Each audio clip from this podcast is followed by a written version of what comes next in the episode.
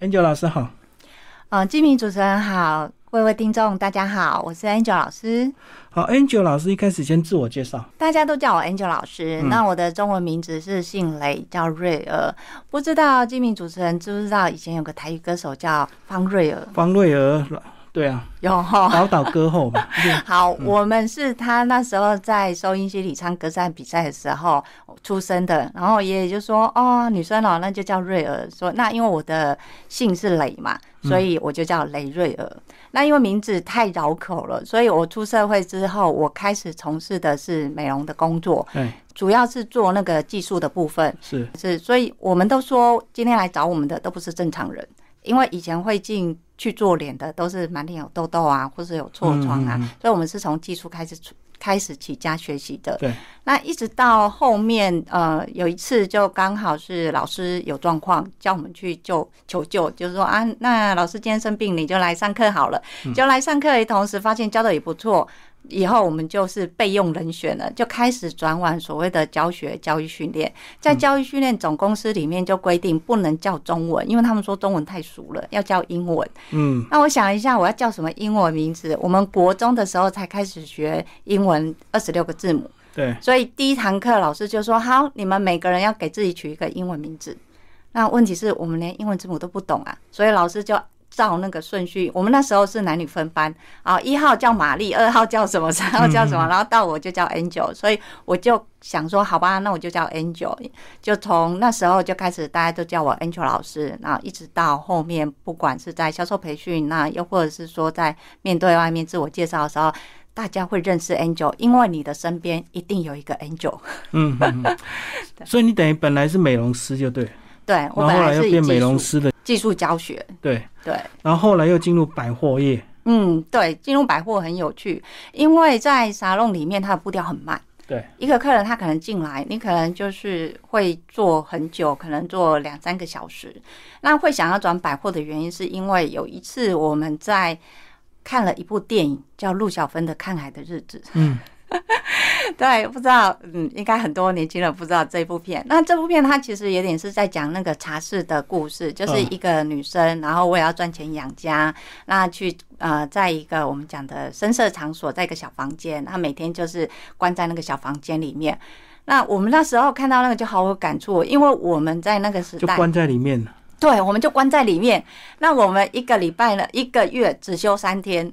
所以我们三天要去陪客人爬山，所以就觉得说，哦，好像我们就要在里面，好像孤独到死的感觉，就想不行，我们要换一个场所，才换到了百货业。嗯，那一开始在百货业，其实我没有当过专柜小姐，但是因为有教育训练的经验，那时候有个新职缺叫做美容讲师，嗯，所以我们才开始从美容的专业去教导前线的专柜小姐。嗯，所以你不是第一线在专柜卖东西的销售人员。对我其实正统来讲，我并不是，我并没有从事所谓的专柜小姐。可是，在我们那个时代，老板要一个人抵四个人用，或是五个人用，所以就算我们只是教学，不像现在的教育训练，你可能单纯只要教学，我们可能还要去帮忙接客，然后帮忙就是实际上带着小姐做，就是好，今天客人来了，你怎么样？做你的步骤流程跟话术，那包含像百货公司有两大档期，母亲节跟周年庆，嗯，我们几乎都是要全省资源去跑的。所以实际上，如果以百货的一个流量来讲，我们已经被训练到说，我看到客人一个眼神，我就知道他下一个反应要做什么。哦，所以你虽然是做美容教育的工作，可是有时候因为档期或者是人力的关系，你们也常常要支援嘛。对，我们一定要支援，而且老板还会帮你设 KPI。哦，对对对，就不会让你们只是动动嘴巴就好。对，因为在早期，尤其是比较传产业的老板，他其实不太会去认定说你只做什么，或是你不能做什么。他会觉得今天我只要什么职缺有没没有人力的时候，你就要来帮忙，你就要来做。那相对他也会想要看你产产值啊。像我们一般我们在培训的时候，我在沙龙的时候，我们在教自己技术取胜。对，可是，在百货公司的时候，老板他们要看的是绩效，因为百货公司其实很竞争，你跨一步就是隔壁的专柜了。一一楼全部都是各大美容品牌。对，尤其我们早期进去的都是小品牌居多嘛。嗯，那你小品牌，你怎么样跟大品牌去抢你的客人？这是一个嘛。然后第二个就是百货公司，它一天大概会报两次以上业绩，它非常的业绩导向。如果你今天你的业绩很难看，那可能他就会开始像是这罚钱那罚钱，嗯 小姐姐会在里面很辛苦。所以以业绩导向的情况之下，老板就会要求我的销售人员回来上课，你不能只上皮肤学。他下课之后到了门市，他一定要有产值。如果他没有产值，为什么我要找你这个老师？为什么我要叫销售人员回来上课？嗯他会觉得说这是浪费大家彼此的生命。也因为这样，本来我的第一专长是美妆，就是美容跟化妆品，对，后来就会被逼要去学销售。要知道说怎么样教前线人员，尤其是新手的销售人员，他在最短的时间，他可以成交，有自己的客人，甚至可以让他的业绩逐次增长。所以你是被迫又去学销售，就对。对，而且我们那个时代学销售很辛苦，因为那时候没有网络，那你唯一找的就是图书馆。那你所有图书馆他在教销售的，不是保险就是直销。嗯，那他教的都是那种激励派的，就是你要相信你自己啊，可以做到啊。但是我不能告诉我的学生说你要相信你自己啊，你做到啊。他会讲说，可是客人就不买啊，可是客人就杀价。对啊，所以我只好再从我们的最基本的，因为我自己以前在做技术者在销售的时候，我没有遇过任何销售问题。像是呃，销售人会讲说，客人会杀价啊，客人会比价啊，然后客人会要求很多啊。但是我自己在卖疗程的时候，我的客人永远都是问我一句说：“妹妹啊，你业绩欠多少？要我帮你补吗？”嗯嗯，几乎都是这一句话，所以我在想说，为什么我们一样，如果都是从事贩售的行为，我却没有遇到你的销售问题？那是不是代表你的销售问题，它其实是你诱导客人出来的？比如说，我们可能就是像假设我问金明，呃，主持人说：“哎、你中午有吃饭吗嗯，有？”对啊，你就回回答我有或没有嘛。对，那你中午是吃面还吃饭？吃饭。吃饭嘛？你看我，你为什么会回答吃饭，而不是一开始回答吃饭？就是来自于我问你的话，你给予的回应。嗯在销售的对谈也是，今天客人为什么会有这个问题？不是真的你遇到奥客，像我有接到很多小姐说奥客很难接，可是他到我身手上的时候，他就变成超级好的客。我教他买什么，他就买什么，所以我就会去思考说，诶，到底是什么样的原因他会遇到这样的销售问题？所以我就会开始习惯去找。他的销售问题，然后再去找说，如果我要解决这样的一个问题，我可以怎么教他怎么做，又或者是说，他可以怎么样善用他的销售专才去解决他现在认为的问题。哦，所以你的意思是，每一个人遇到的问题都不一样，但是可能都是因为你提问的方式造成后面的问题就不一样。对，其实这是一个，就是在我们那个时期，有可能你的销售问题是你自己制造出来的，就像客人一进来，他。客人都还没有看的时候，销售人员会讲一句说：“哎、如果你喜欢，我可以算你便宜一点。嗯那这句话是不是暗示客人可以杀价？对，这是一个嘛？那还有另外一种叫做外来因素，这个外来因素有可能说客人进来，你都没有说这句话，可是客人还是跟你杀价，为什么？因为这个客人进来的原因是他的朋友介绍他的，甚至他的朋友教他说，你可以跟销售人员讲价。哦，他已经有资讯了。对，所以在现在的情况，有时候你要去对应说这个销售问题，它主要背后根本产生的点是什么？你要从这个点去了解，你才可以知道你要怎么样去做。嗯，对啊，像我以前啊去逛那个男男士的专柜啊，我第一句话就是很怕他们听到第一句话就说喜欢可以试穿，那我就会很想跑，因为好像感觉穿了之后就一定要买，你知道吗？对，就会不好意思嘛。对对对对，所以有时候真的是第一句话，有时候客人喜欢或不喜欢，可能那个很关键。对啊，那其实你如果说面对，因为像你们男生可能会比较不太好意思拒绝，所以你们听到这一句会想说，哦，那我是不是一定要买，就会有压力走。对啊，而且销售人员几乎都是女生呐、对，啊，女生如果她很纠缠的话，有时候你真的一试穿之后你就跑不掉，所以最好就是不要穿。她只要一讲喜欢试穿，我们就赶快跑。对我我不知道你有没有听说过，在呃我们以前那个实体，在西门町，尤其是卖男性服饰的，他甚至会强迫推销到他把门拉起来，嗯，铁门拉起来，你买到一定的金额，他才开门放人。嗯，那其实像这类似这样的销售的模式，在百货公司的拉拉柜也常看到。嗯，就是你去百货公司，他可能会有一些那个试用包，又或者是又把你有的店拉过去，对他就会说，哎、给你免费，请你试用。那你要拿的时候，他就会引导你到柜上坐下，你只能拿钱赎身。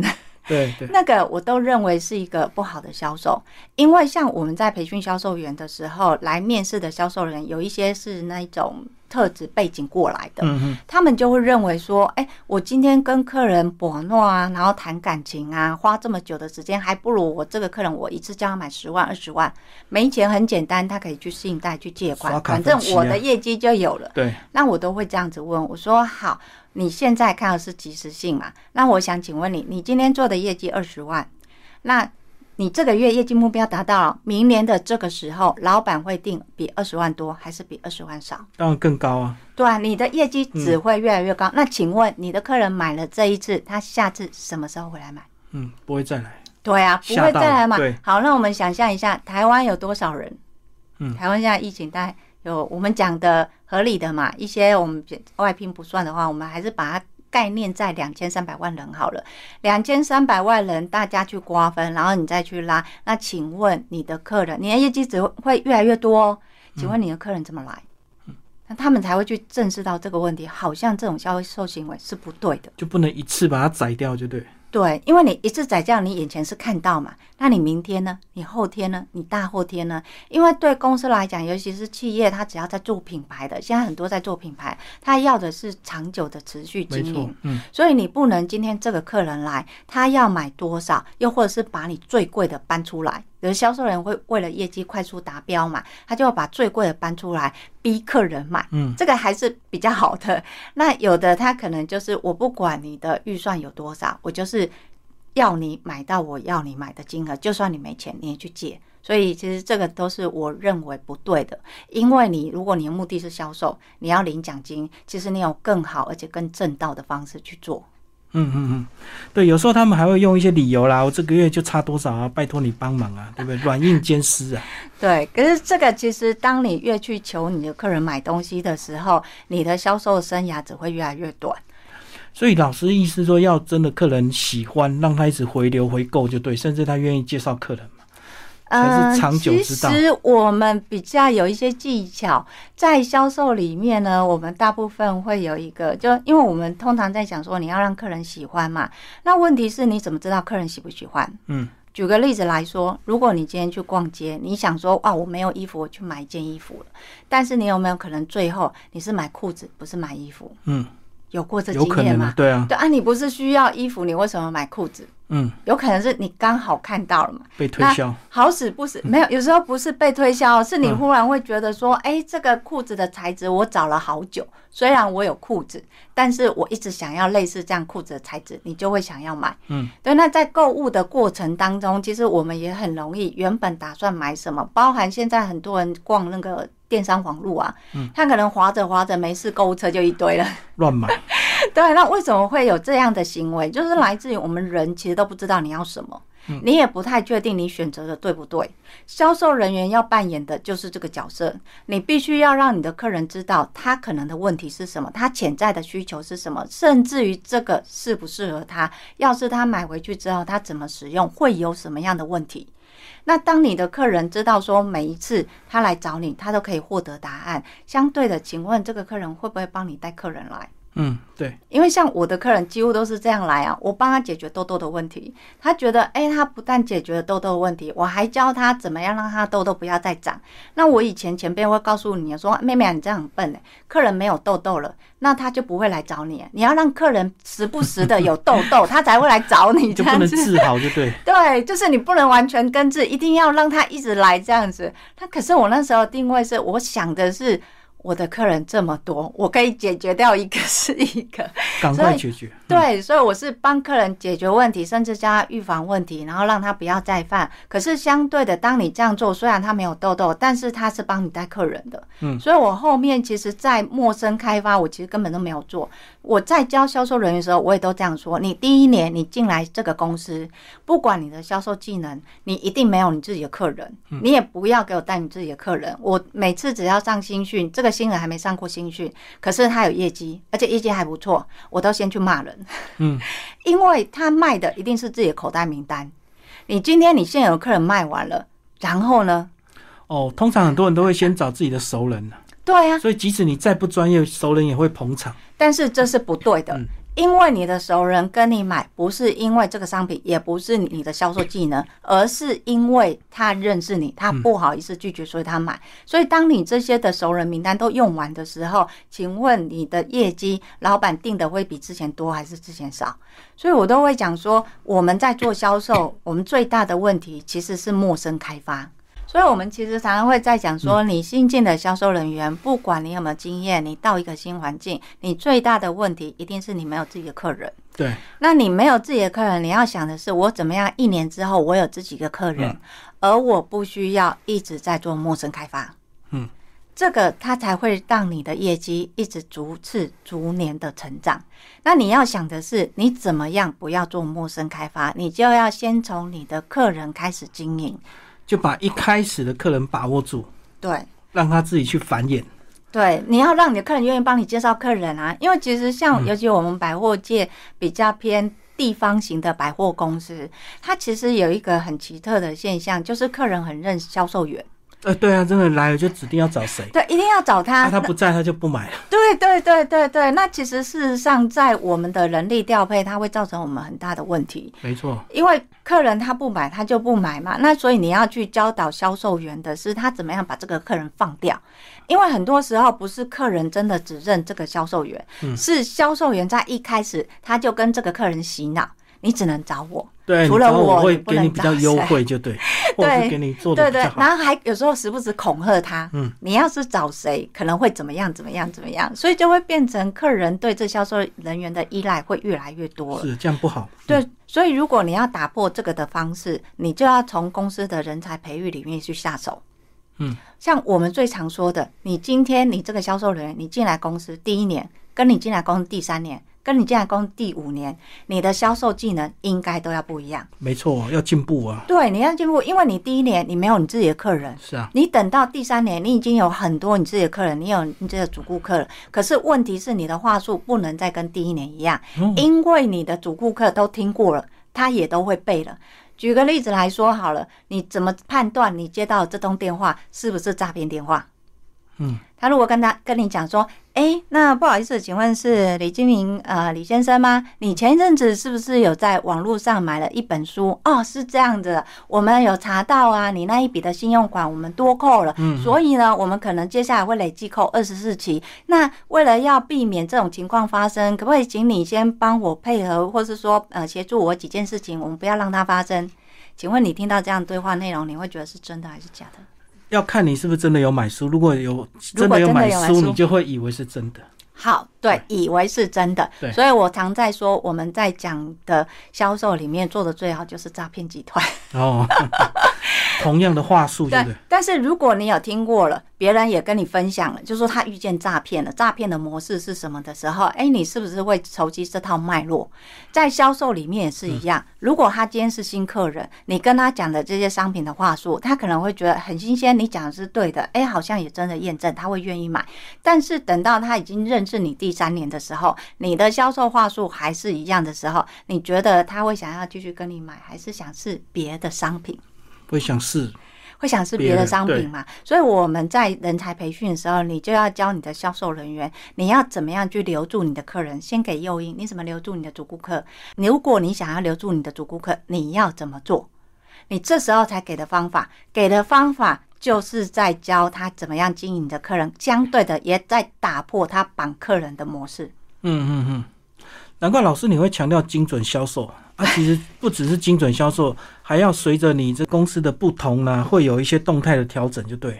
对啊，因为像我们一般来说，我们比较常在建的台湾的大概是五千万资本的公司，他们其实都没有人才培育的概念，嗯，他们都会觉得说，我干嘛要去人才培育，干嘛要弄一个 HR？他会找现成的、啊，对啊，他讲说我要第一个我要集战集战力嘛，对，然后第二个是万一我培育他了，他进来我让他的技能再往上升，结果他跑到同行去了。对，难道我不是拿石头砸自己的脚嘛？嗯所以他们其实他们就没有这样的概念。可是事实上来说，你会发现比较大型的公司，它其实都会有所谓的培育机制跟 SOP 还有制度。为什么？因为他今天就是假设我今天进来的，他完全没有销售经验，然后他可能专业也没有概念，可是我一样可以让他上线去贩卖。除了是我们讲的客人认品牌，还有另外一个就是在流程跟步骤的时候，就算他都不会销售，他也会卖东西。那这个其实是在你在做你自己的人才培育，你不需要担心他，他长大了之后他会跳到同行去。为什么？因为当你今天是有时间性规划的，我今天他进来第一年他会什么？第二年会什么？第三年会什么？你有你当他到第三年的时候，他其实已经习惯这样的生态模式跟工作了。基本上他要离开要有很大的勇气，这是第一个。第二个，你在培训的当中，你一定要绑一些技能，是他只能在这家公司用的。哦，对，比如说在销售里面，我们常会讲，你要教你的销售人员，就是为什么公呃客人进来要跟你买，不跟别人买。嗯，为什么同样的品牌、同样的保养品，客人要买这个品牌，不买别的品牌？所以在销售的教学里面，我们就会绑两个，一个是品牌品牌销售，对，另外一个是专业销售。嗯，专业销售其实就是销售人员他本身要去留住客人，就是同样我一个品牌，他要跟我买，他不跟我同事买，这是你的专业的技能的延伸嘛。但是在专业里面，我们又会绑品牌的认知，所以就算你的专业技能、你的品牌你学的都很好，你跳到别家公司这一套，你还是没有办法百分之百运用。哦，等于这套专业模式是适合在这个企业文化或这个企业品牌里面就对了。对，所以这也是为什么你一般人你要学销售，你去外面你学不到的原因，因为它就是在公司内部制度在运用啊，而且它会随着我需要的人才去调整。假设说我现在需要是柜长，我现在需要的是技术长，那这两个他们其实都要会销售。对但是我柜长的销售跟技术长的销售两个其实是不一样的。嗯，对，那你就必须要针对这两个去量身去帮他们规划，他们应该要学什么东西，甚至于在什么样的时间点要去调整什么样的技能。所以这样子，公司如果愿意帮这个销售人员先准备好所谓的这个学习的这个过程，可能对这个员工来讲，他也会比较认同公司啊，等于公司对他们是有规划的。对啊，因为其实我们在早期以前的年代，老板都会觉得说，哎，你不是经理，你可能现在只是副理好了，他就会觉得，那你先去做经理的工作。他也会觉得，除了你的副理要做，你也要去做经理。虽然我没有给你经理，但是你要去学会经理，因为你要先做，你才知道经理要做什么嘛。但是在我们的认知里面，我们会认为说，假设你今天你要升为柜长好了，嗯，那你就要先知道柜长要做什么。对啊，在这个教育训练里面，是必须要先培育你、教你，而不是把你丢到柜长里面，然后告诉你说：“哎，你现在是柜长了，你要知道柜长要做什么。”嗯，基本上除了通灵，不然 哦，不。然其实不太可能。所以所谓的销售人才培训，就是我今天我不是单纯只是针对你的不同职务给你培训，我在每一个职务里面，我都一定要再植入所谓一个很重要的技能，叫做销售技能。嗯，那这个销售技能其实它也包含就是我们认知的所谓的沟通技能。所谓的沟通技能是在，我觉得啦，现在很多人去上呃什么沟通啊，大部分的目的都是为了说服对方嘛。嗯，那其实销售呢，我们其实大概在做的是两个字，就是认知跟引导。嗯，那认知跟引导的目的就是要客人买，对就客人从一开始没有要买，到最后买，然后买到多少，或是买了什么东西，这个都是在销售沟通里面我们在做的。所以我常说啊，如果你今天你要你的小孩听话、啊，然后 然后老板认同啊，你就把那个销售的沟通那一套拿出来用，其实都还蛮好用的。它其实就是标准的华人沟通啊，爸爸妈妈叫你干嘛，然后你就要干嘛，但是你有更好的技巧可以去跟他们对话。好，那我们回头来讲这个销售技巧啊。这个老师说，早期你接触到看到很多所谓的直销啊，或者是所谓的保险的销售，跟你现在做了所谓的美容销售，他们有没有什么不一样？呃，在保险直销，然后还有美容销售，我觉得最主要的要看说你销售的目的是什么。嗯，如果你销售的目的你自己都不清楚的话，你不管学什么，不管学保险或是直销，你就会发现你的业绩一直都会很难看。嗯，所以你销售目的如果是为了要让你的业绩成长，你就要认清这一点。因为我常常会遇到有很多可能是保险的，我会问他说：“哎，那你为什么会从事保险？”那他就会跟我讲说：“哦，因为哈，我以前遇到的保险员不好，我希望提供更好的服务，我希望让我的保护享受到更优质的服务。”那我就会这样回答：“哦，好。那如果你的服务都是没有报酬的，就是你的服务你不会换来薪资，不会换来奖金，不会换来钱的话，你还是可以提供这样的优质服务吗？通常都是停顿。”然后思考，对对，所以在于你保险跟直销很多在教你，就是说你要为人家服务啊，你要会分享啊，你要会做这些啊。可是我觉得第一个你要先想你在做这一行，你的目的是什么？如果你的目的是赚钱，那你就要很认清这一点，不要觉得四块，你就是要赚钱。好，如果你的目的是要赚钱，请问你怎么赚钱？你要卖你的东西吗？你要卖你的保险吗？卖你的直销吗？那我觉得在做美容很好的一点就是，美容它其实就涵盖了所谓的无形商品跟有形商品。哦，是。那你看保险是不是无形？对，然后直销是不是有形？包含我后面再加有很多像是会计啊或律师啊，他们提供的是服务，也是一种无形的嘛。对。所以你今天你要先认清，说你今天目的是要赚钱，那你赚钱你要卖的是有形商品还是无形商品？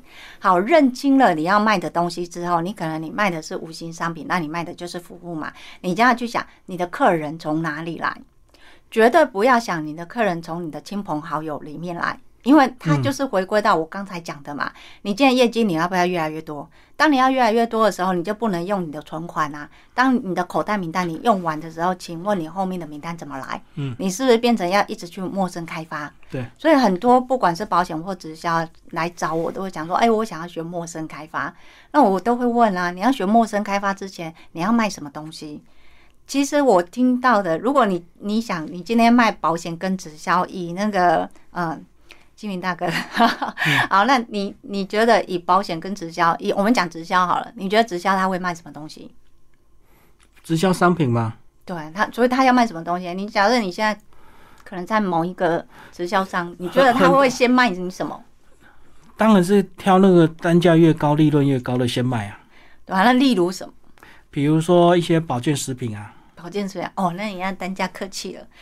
单价越高，就会类似那个滤芯机，你知道？我那年代那一组十几万的，那个才是单单价高。还有那什么健康保健那种椅子仪器，二十几万的。那个才是比较高，所以其实有很多在做保险的。你想，我们要第一个要卖单价高。如果你要卖单价高，保健食品算单价高吗？美容产品算单价高吗？其实换算起来，其实他们其实不算是单价高，所以他就会面临到一个问题：你今天要赚钱，你要卖给谁？他可能不清楚。好，那你假设你现在遇到客人了，你要卖什么东西，他也不清楚。嗯。对，那我们在销售里面，尤其我们在销售培训，我们的人进来的时候，我们在讲精准销售嘛。因为百货公司竞争很激烈啊，走过路过你不能放过啊。对对，因为他照照三餐问候你的业绩啊，所以你一定要有业绩产出啊。所以在这种情况之下，我们在教销售人员，你面对的客人，你有十个，你十个就要成交。你的差别差别在你这十个成交的客单价是在哪里？那这个就看你的销售的程度到哪里而决定。所以，当你今天新客人进来的时候，你怎么样在最短的时间让你的客人愿意跟你买，甚至于呢很快乐的跟你买，而不是拿钱赎身的那一种。对，所以所以你要就很要很清楚知道你要卖什么东西。但是很多销售员他其实他不清楚他卖什么，他会觉得我什么都可以卖。像假设现在是直销好了，你直销你要卖什么？可以啊，我们很多都很用啊，我们很多都很棒啊，我们什么都很好啊。可是你什么都好，就等于什么都不好。是对，就像你去餐厅好了，一家新开的，你问那个点菜的人说：“哎，你们这这个新开的，请问你们哪一道菜最好吃？”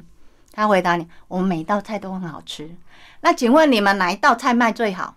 我们每一道菜都卖得很好，你就不会知道你要点什么嘛？对。所以在销售里面，你要最先知道的就是你的客人在哪里，你要卖什么。今天新客人就是所谓的新客人是没有买过你们家的东西，可是有买同行商品的。他来你们家，他要买什么？那另外一个买过你们家的客人，他过来了，他要再买什么？嗯，这个你要很清楚，把这两个基本功练好了，你一定有业绩。就要先回头想想你到底为什么要卖东西，是不是？呃，就主要就是在教他们去先去想，你要先知道你的目的是什么，因为很多销售人员其实不敢真的去看他的目的跟行为，因为他会怕被检讨。然后比如说，我今天我就是要客人买东西，我今天就是客人要掏钱出来买东西，可是他们就会觉得这个行为好像是不对的，因为感觉是违背客人的自主意愿。但是事实上不是，就像我一开始说的，你销售的任务你是要去引导跟认同，引导客人发现他没有需要，可是他不知道他需要买的，这个是你的工作责任。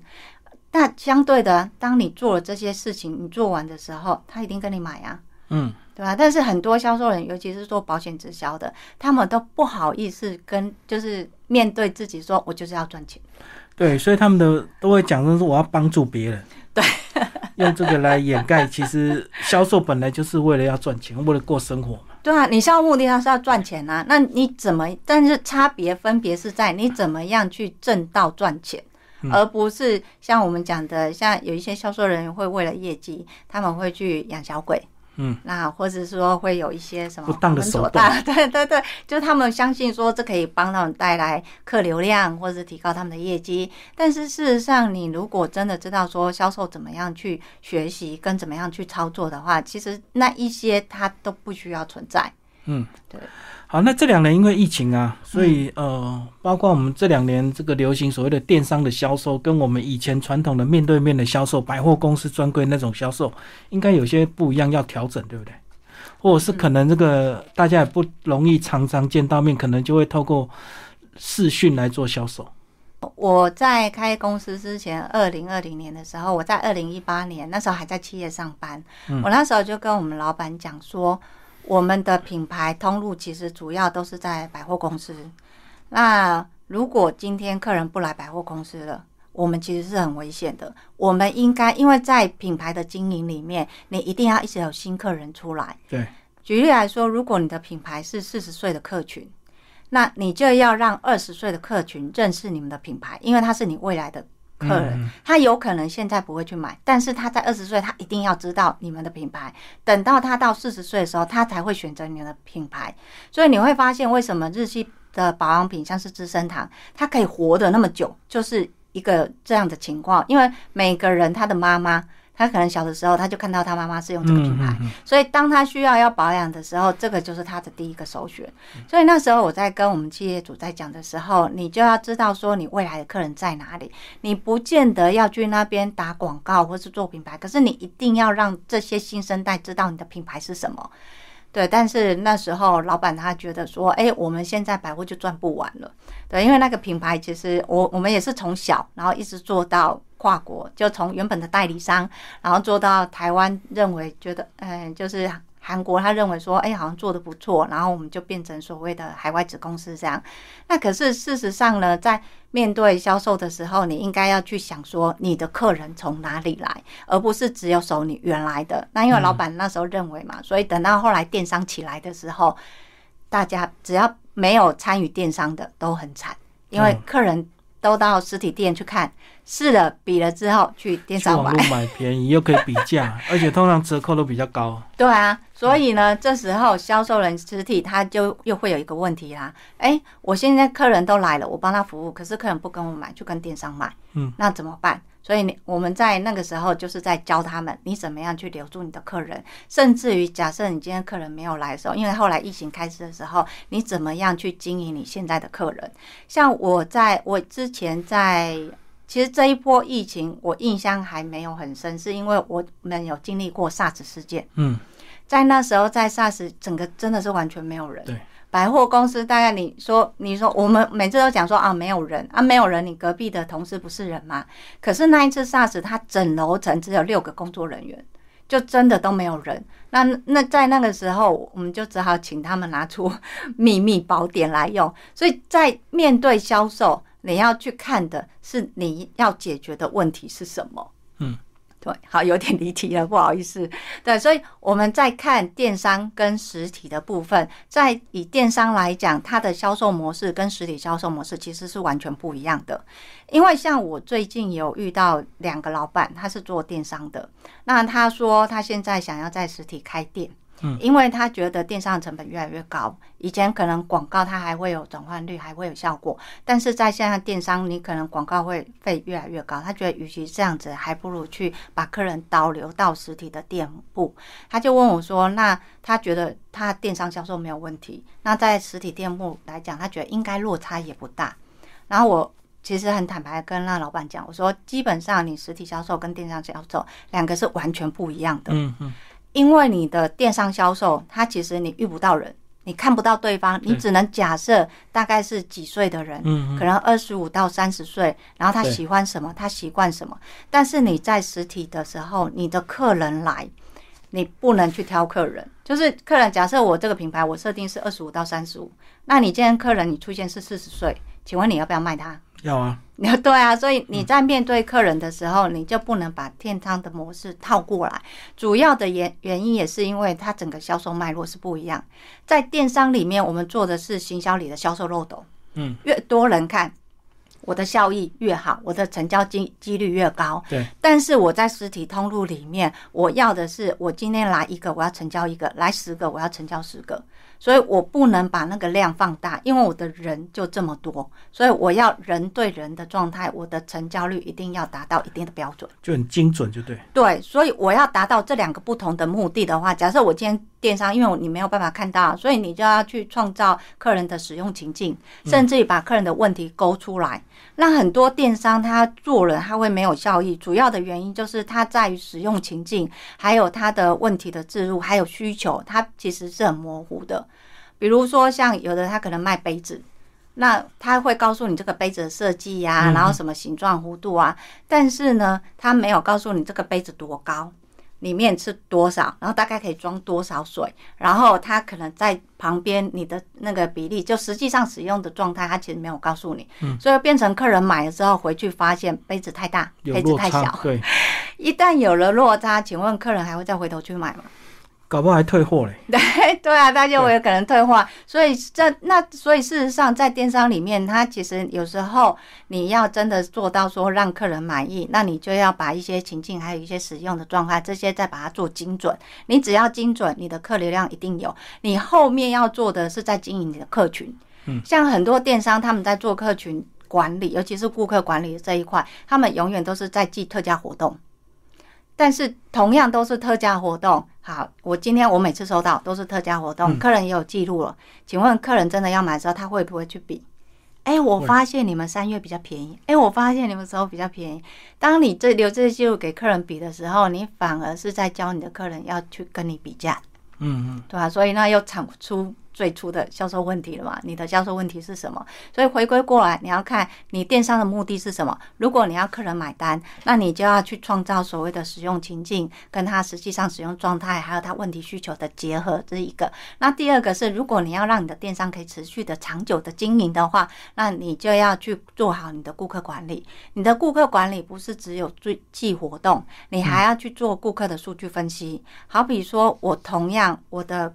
呃，顾客群好了，在顾客群里面，我这些顾客群大概坐落是在几岁？嗯，而这些人大概都在什么时期跟我买？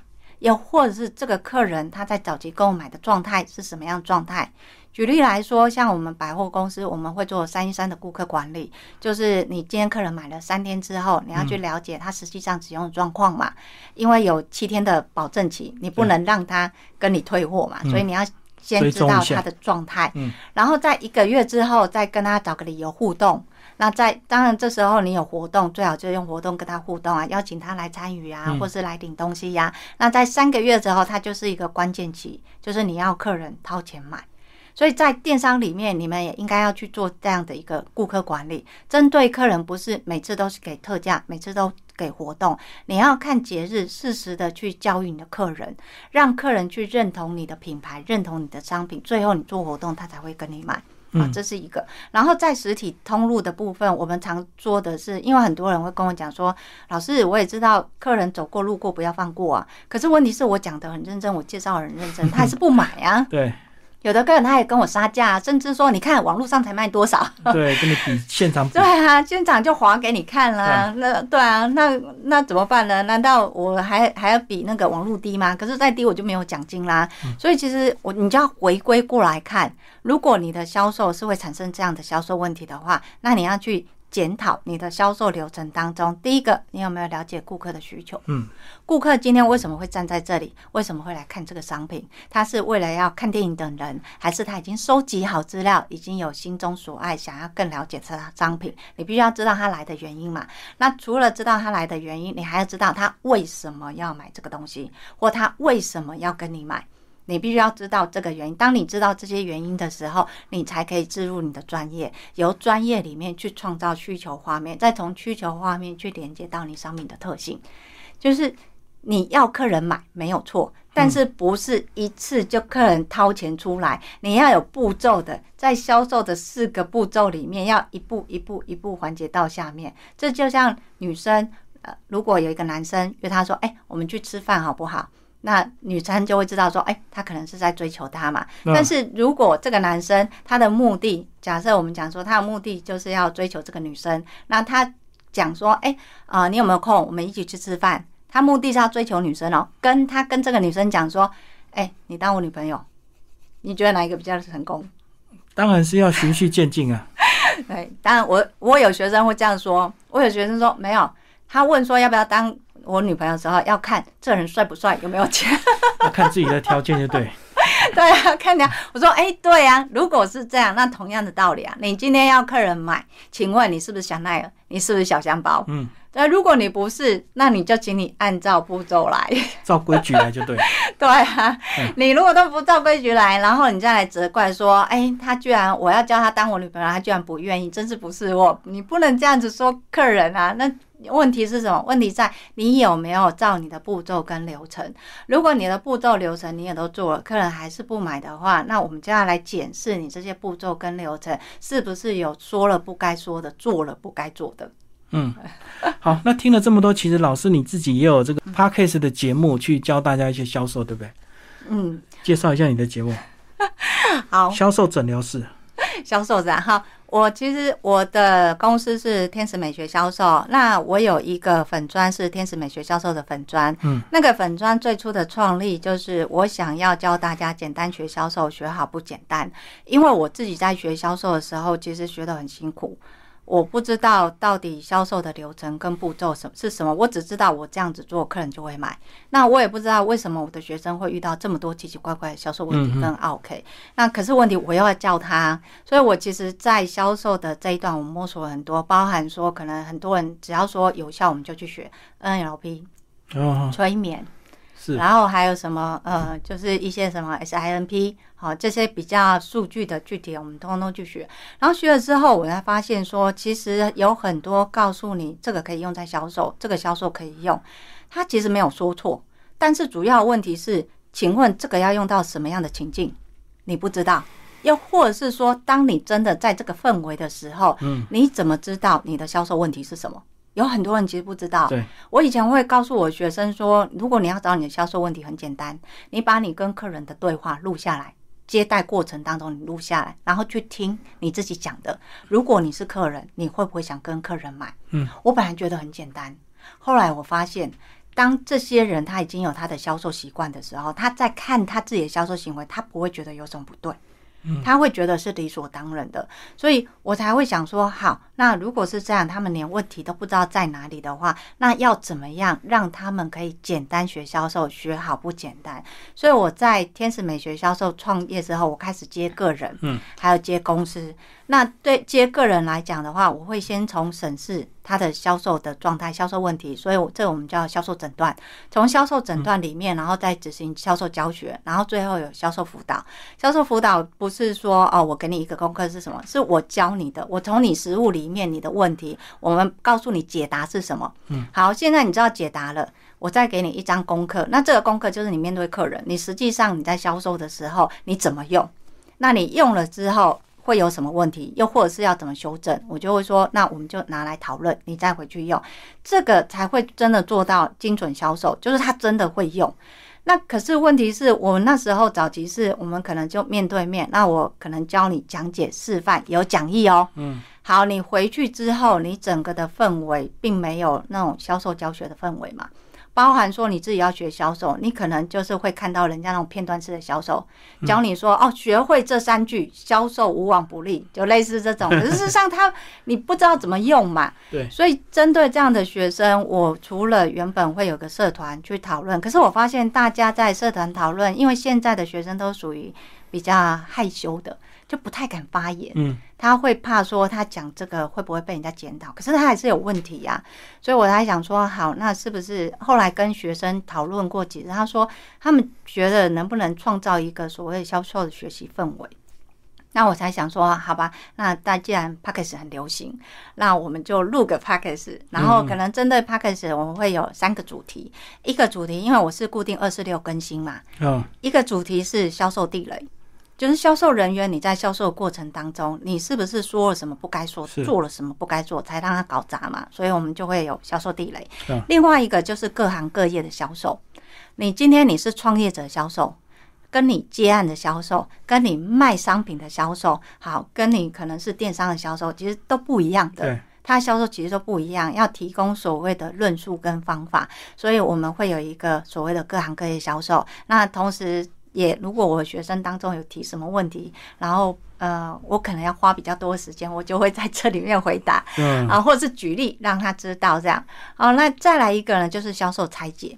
销售拆解就是我们常会听到说，哎，我想要去学催眠。那催眠它对销售到底有没有帮助？嗯，又或者是说，如果我真的学了催眠，我怎么样用在我的销售里面？就是这类我们常在讲的，你听到的销售技法，我们也会把它放在销售拆解里面，让你知道，如果你真的学了，那其实它主要是用在哪一个步骤、哪一个环节，或是你没有学，但是你对它有兴趣，那你就认真去观察你的销售流程，其实哪几个话术也是用这个催眠的。哦，对，所以主要的目的是。在帮学生创造一个学习的氛围，那同时也是在练习自己的线上互动，就跟 对跟学生的一个实质上的线上互动。好，那如果是实体课程呢，有哪一些？呃，以实体课程，我在第一年的时候，其实会接公司的他们的销售课程的需求。嗯，可是后来我发现，那其实不是我想做的，就是在很多广告公司都会做，就是啊，我可能开一个公开课程，或是去企业开一个销售课程，那针对于他们的部门去给，但是因为我要的是精准销售，嗯，就是我不是今天上完销售课就没有事，我希望我上完你是可以用的。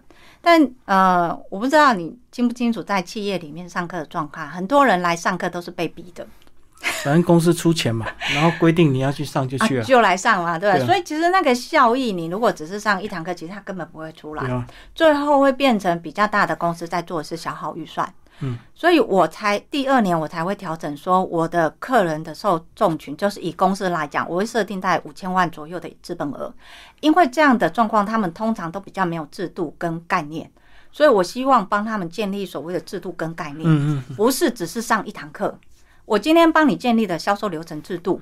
跟销售流程概念好，你今天你就算你都找来是那个销售小白好，他都没有销售经验，他也可以经由这个制度跟这个概念，很快就上手，你马上就会有业绩产出。那我觉得这个是才是我比较想做的。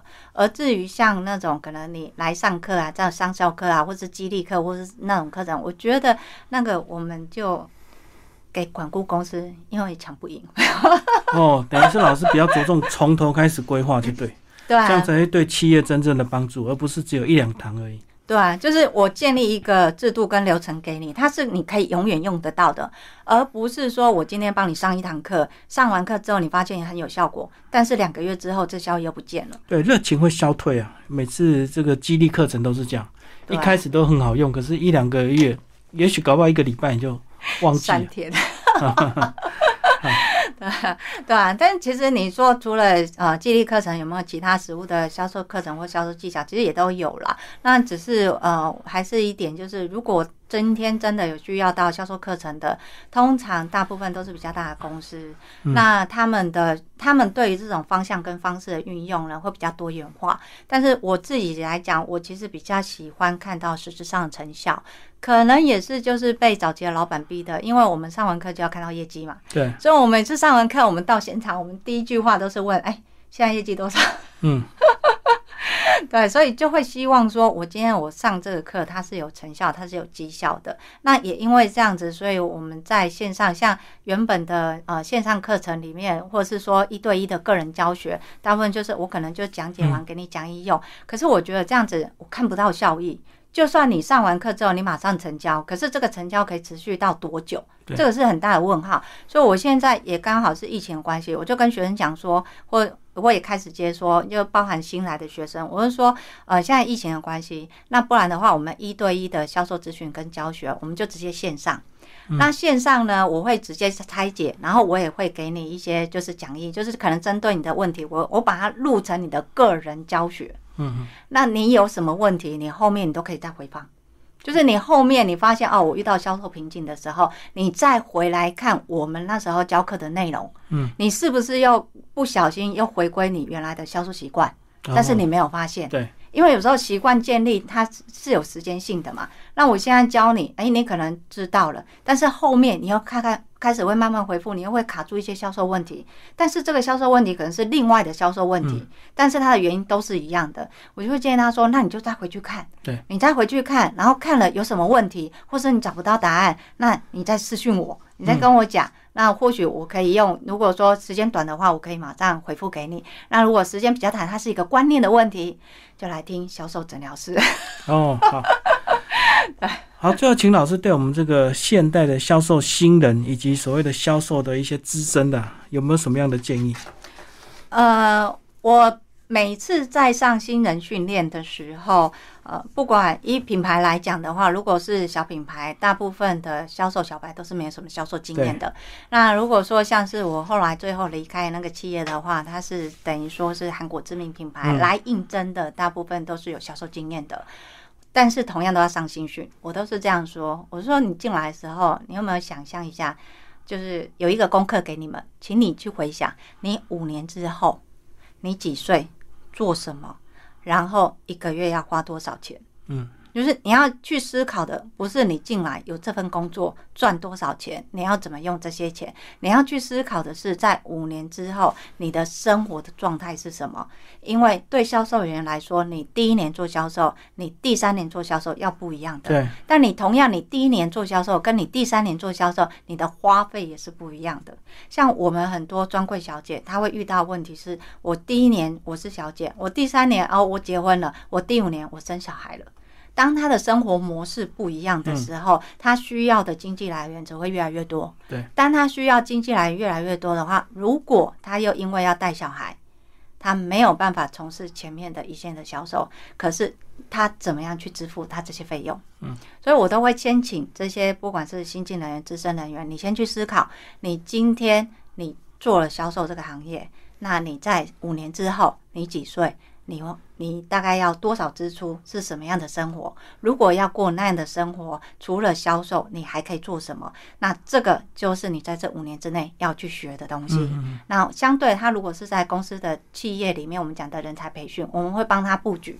哦，是，就是帮他布说他第一年要学的，第二年要什么，包含他如果后面有可能结婚生小孩，他不能从事销售人员，那他是不是可以从事所谓的后面数据分析？对，其实你就可以帮他，就他就会相信你，进而他就是在这边结婚生小孩。对我好几个 销售人员都是这样，就不走。那你你只要没有找人的压力，你的业绩一定会成长。嗯，对，这是一个。然后针对于新进人员，如果你今天是新人，新人从事销售，你不是进到企业里面，你可能很多他是刚开始做所谓的跑单，又或者是加入所谓保险跟直销。我觉得你要去先认清一点，就是你的销售，就第一个，你有没有销售经验；第二个，你认为的销售经验是不是你认为的销售经验？就比如说，哈，你的认为销售经验是哦，我从事直销五年了。好，你这五年当中，第一个你都在同一家公司吗？是一个嘛？第二个，你的五年当中，你的销售模式都一样吗？